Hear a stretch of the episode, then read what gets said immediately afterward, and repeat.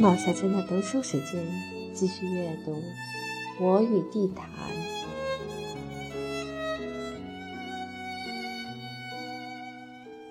黄土地情歌。我总觉得自己还年轻呢，跟二十几岁的人在一起玩，不觉得有什么障碍。偶尔想起自己已经四十岁，倒不免心里一阵疑惑。某个周末，家里来了几个客人，都是二十出头的小伙子。小伙子们没有辜负好年华，都大学毕了业，并且都在谈恋爱，说起爱情的美妙，毫不避讳。大喊大笑，本该是这样，不知怎么话题一转，说起了插队。可能是他们问我的腿是怎么残疾的，我是说插队时生病落下的。他们沉默了一会儿，其中一个说：“我爸我妈常给我讲他们插队时候的事儿。”我说。什么什么？你再说一遍。他又说一遍。我爸我妈一讲起他们插队时候的事儿就没完。你爸和你妈插过队？那还有错儿？在哪儿？山西晋北。你今年多大了？二十一，知青的第二代。我是老大。你爸你妈他们哪届的？六六届，老干参。今年四十五了，不错，回答的挺内行。我暗想，这么说，我们这帮老知青的第二代都到了谈情说爱的年龄。这么说，再有三五年，我们都可以当爷爷奶奶了。你哪年出生？我愣愣的看他，还是有点不信。七零年，他说：“我爸我妈他们六八年走的，一年后结婚，再一年后生了我。”我还愣着，把他从头到脚再看几遍。灵巧，是不是我不该出生？他调侃道。“不不不，”我说。大家笑起来。不过我心里暗想，他的出生一定曾使他的父母陷入十分困难的处境。你爸妈怎么给你讲插队的事儿？他不假思索说：“有一件事给他印象最深。第一年，他爸他妈回北京探亲，在农村干了一年，连路费都没挣够。”只好一路扒车，扒车就是坐火车不买票，或只买一张站台票，让列车员抓住，看你确实没钱，最多也就是把你轰下来。没钱，可那是年轻，有一副经得起摔打的好身体，住不起旅馆就蹲车站，车上没你的座位你就站着。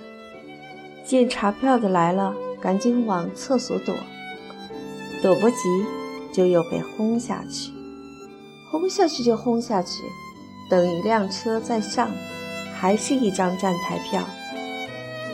鬼心似箭，就这样一程一程朝圣般的向京城推进。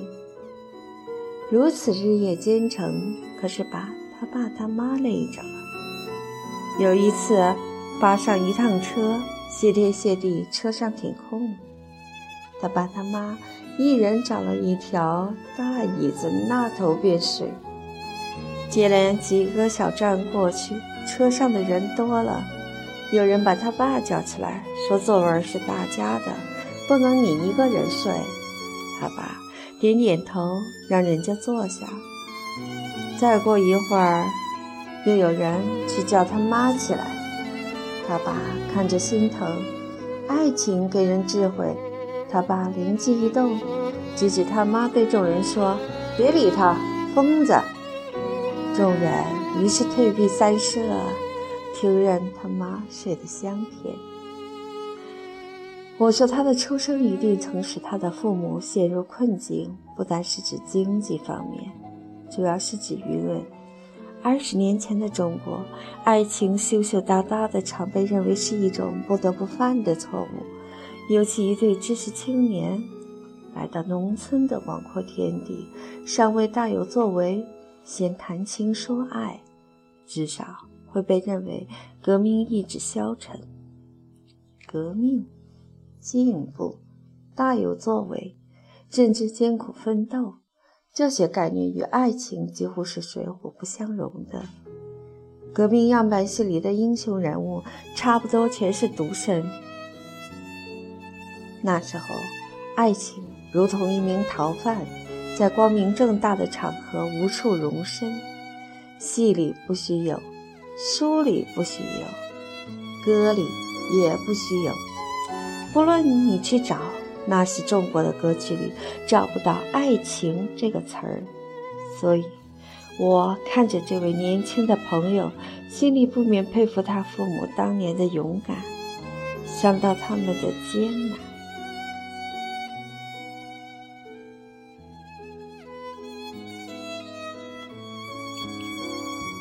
但是，二十岁上下的人，不谈恋爱尚可做到，不向往爱情。则不可能，除非心里有毛病。当年我们一同去插队的二十个人，大的刚满十八，小的还不到十七。我们从北京乘火车到西安，到屯川，再换汽车到延安，一路上嘻嘻哈哈，感觉就像去旅游。冷静时想一想未来，浪漫的诗意中也透露几分艰险。但越是艰险，越向前，大家心里便都踏实些。慢慢的感受着崇高与豪迈，然后又互相鼓励。咱们不能消沉，对，对，咱们不能学坏，那当然，咱们不能无所作为。一个人的能力有大小，只要咱们不能抽烟，谁抽烟咱们大伙儿抽谁，更不能谈恋爱，不能结婚。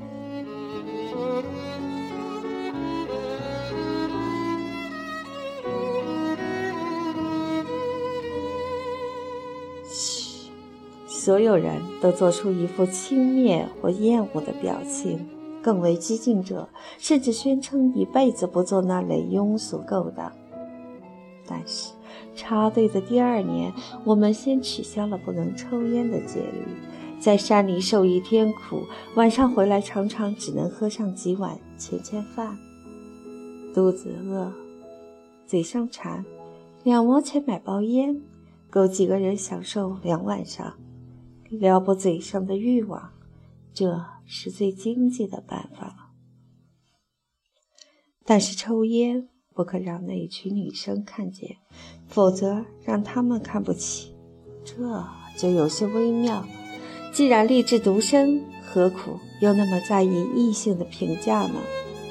此一节不计深究，紧跟着又纷纷唱起黄歌来。所谓黄歌，无非是莫斯科郊外的晚上呀。卡秋莎呀，灯光、小路、红河村等等，不知是谁弄来一本外国民歌二百首，大家先被歌词吸引，譬如一条小路曲曲弯弯细又长，一直通向迷雾的远方。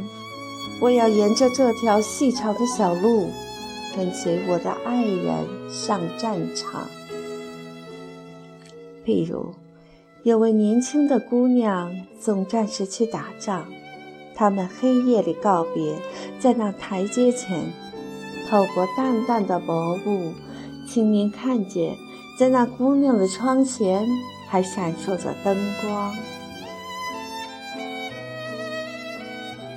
多美的歌词，大家都说好，说一点都不黄。说不仅不黄，而且很革命。于是学唱，晚上在昏暗的油灯下认真的学唱，说一点都不黄。说不仅不黄，而且很革命。于是学唱，晚上在昏暗的油灯下认真的学唱，认真的程度不亚于学毛选。推开窑门，坐在崖畔，对面是月色中的群山，脚下就是那条清平河，哗哗啦啦，日夜不歇。正当梨花开遍了天涯，河上飘荡柔漫的轻纱。卡秋莎站在俊俏的岸上，歌声好像明媚的春光。歌声在大山上壮起回声，顺着清平川漫散得很远。唱一阵，歇下来，大家都赶到了，默不作声。感动于什么呢？至少大家唱到。姑娘，爱人时，都不那么自然。意犹未尽，再唱。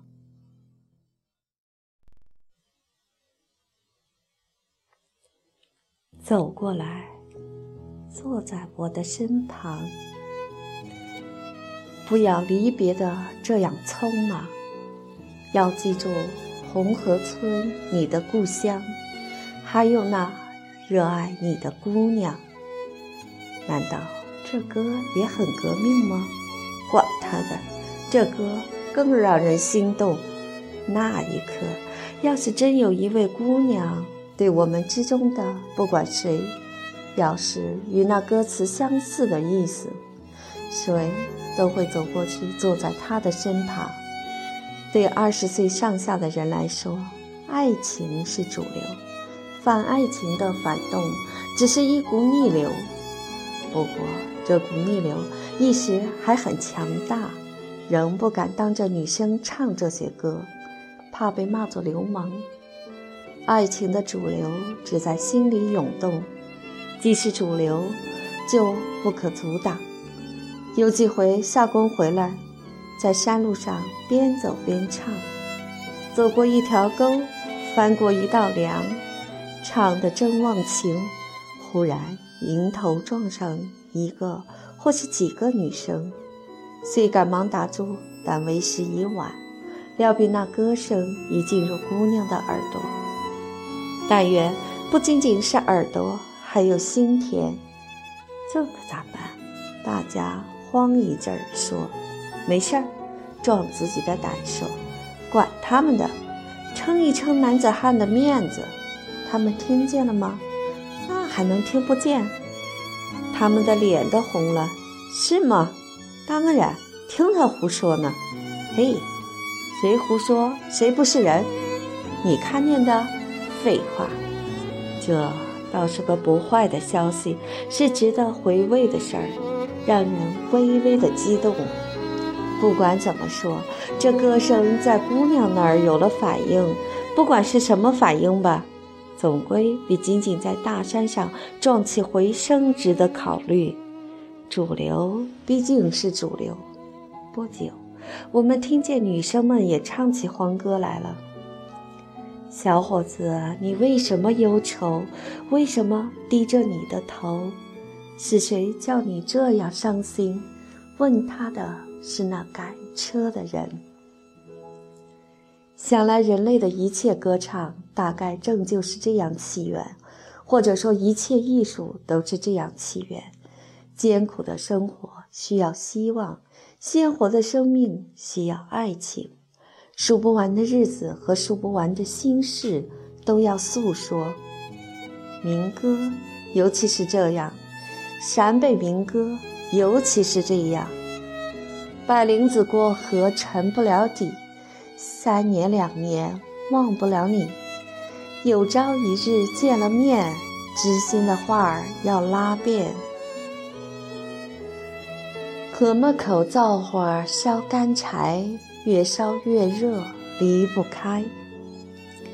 鸡蛋壳壳点灯，半炕炕明。烧酒盅盅两米，不嫌哥哥穷。白脖子鸭儿朝南飞，你是哥哥的勾命鬼。半夜里想起干妹妹，狼吃了哥哥不后悔。情歌在一切民歌中都占着很大的比例。说到底，爱是根本的希望，爱。这才需要诉说，在山里受苦，熬煎了，老乡们就扯开嗓子唱，不像我们那么偷偷摸摸的。爱嘛，就不是偷。墙头上跑马还嫌低，面对面睡觉还想你，扒着哥哥亲了个嘴儿，肚子里的疙瘩化成水。但是反爱情的逆流，什么时候都有。大红果子剥皮皮，人家都说我和你，本来咱俩没关系。好人摊上个赖名誉，不怨我爹来，不怨我娘，但愿那媒人臭嘴长。我把这个荷包送与你，知心话儿说与你，哥哎呦。千万你莫说是我绣下的。不过我们已经说了，主流毕竟是主流。你要死哟，早早些死，前晌死来，后晌我兰花花走。对面架沟里把黄蒿，我男人倒叫狼吃了，先吃上身子，后吃上脑，倒把老奶奶害出了。我把哥哥藏在我家，毒死我男人，不要害怕。迟来早去是你的人，叠到一起再结婚。真正是无法无天，但上帝创造生命，想必不是根据法，很可能是根据爱。老乡们真诚而坦率地唱，我们听得骚动，心得清静，听得沉醉。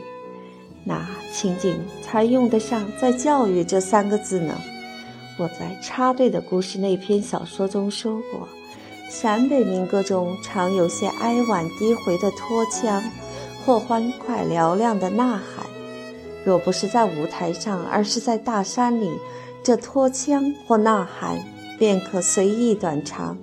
比如说《三十里铺》，提起这家来家有名。比如改森林，走头头的那个骡子儿有三盏盏的那个灯，提起和骡子儿有之后，可以自由的延长，直到你心里满意了为止。根据什么？我看是根据地势，在狭窄的沟壑里要短一些，在开阔的川地里或山顶上就必须长，为了照顾听者的位置嘛。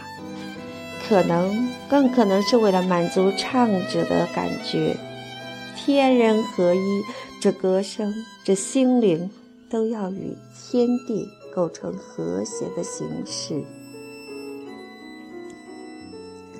民歌的魅力之所以长久不衰，因为它原就是经过多少代人锤炼、淘汰的结果。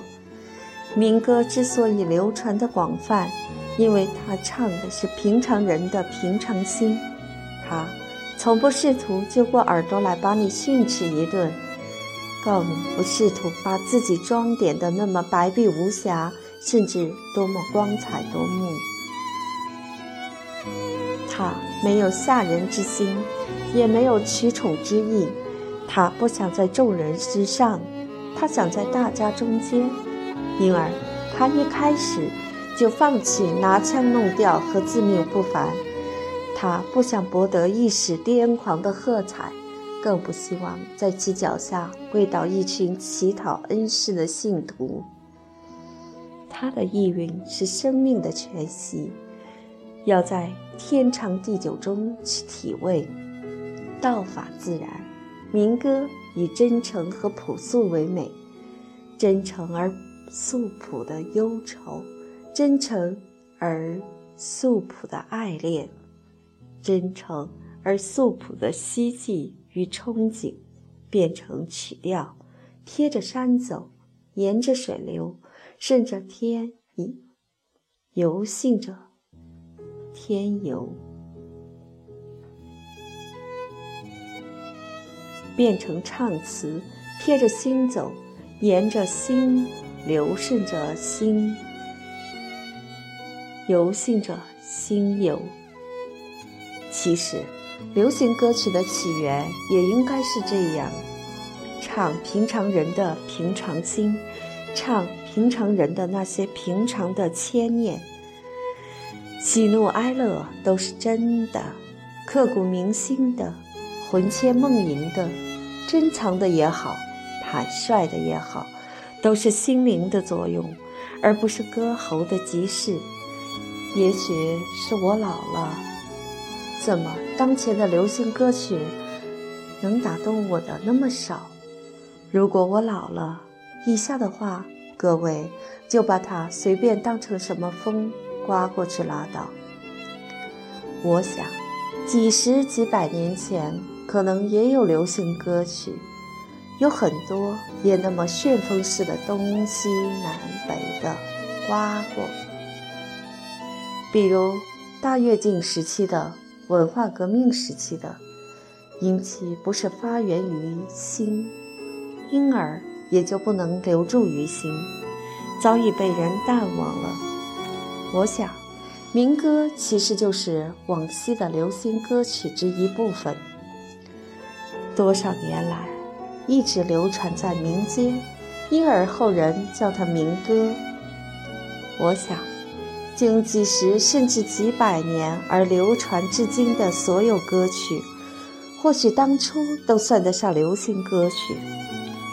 不能流行起来的，也就不会流传下去。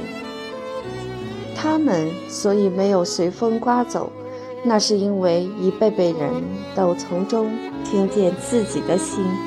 乃至自己的命。门前有棵菩提树，站立在古井边。我做过无数美梦，在它的绿荫间。老人河啊，老人河，你知道一切，但总是沉默。不管是一时的还是抑郁的，只要是从心里流出来的。就必定能够流进心里去。可惜，在此我只能列举出一些歌词，不能让您听见它的曲调。但是，通过这些歌词，您或许能够想象到它的曲调。那曲调必定是与市场疏离而与心血紧密的。我听有人说。我们的流行歌曲一直没有找到自己恰当的唱法，港台的学过了，东洋、西洋的也都学过了，效果都不好，给人又做偷儿又装阔老的感觉。于是又有人反其道而行，专门弄土，但那土都不深，扬一把在脑袋上的肯定不是土壤。是浮土，要么干脆是灰尘。我家住在黄土高坡，大风从门前刮过，虽然高和大都用上了，听着却还是小气。因而您再听，不管是东南风还是西北风，都是我的歌。这无异于是声称他对生活没有什么自己的看法。他没心没肺，真要没心没肺，一身的仙风道骨也好。可那时候，风里恰恰是能刮来钱的，挣钱无罪。可这你就不能再说你对生活没有什么看法了。假使如果要露马脚的歌唱，原是真诚自由的诉说。若是连歌唱也假模假式起来，人活着可真就绝望。我听有人说起对流行歌曲的不满，都是从技术方面考虑，技术是重要的。我不懂，我不敢瞎说。但是单纯的技术观点对歌曲是极不利的。歌嘛，还是得从心那儿去找它的源头和它的归宿。写到这儿，我怀疑了很久，反省了很久。也许是我错了，我老了。一个人只能唱他自己以为真诚的歌，这是由他的个性和历史所限定的。一个人尽管他虔诚的希望理解所有的人，那也不可能。一代人与一代人的历史是不同的，这是代沟的永恒保障。沟不是坏东西，有山有水就有沟。地球上，如果都是那么平展展的，虽然希望那都是良田，但事实那很可能全是沙漠。此文开头说的那位二十一岁的朋友，我们知青的第二代，他喜欢唱什么歌呢？有机会我要问问他。但是他愿意唱什么，就让他唱什么吧。世上的一些事都是出于瞎操心，由瞎操心再演变为穷干涉。我们的第二代既然也快到了恋爱的季节，我们尤其要注意，任何以自己的观念干涉别人的爱情的行为，都只是一股逆流。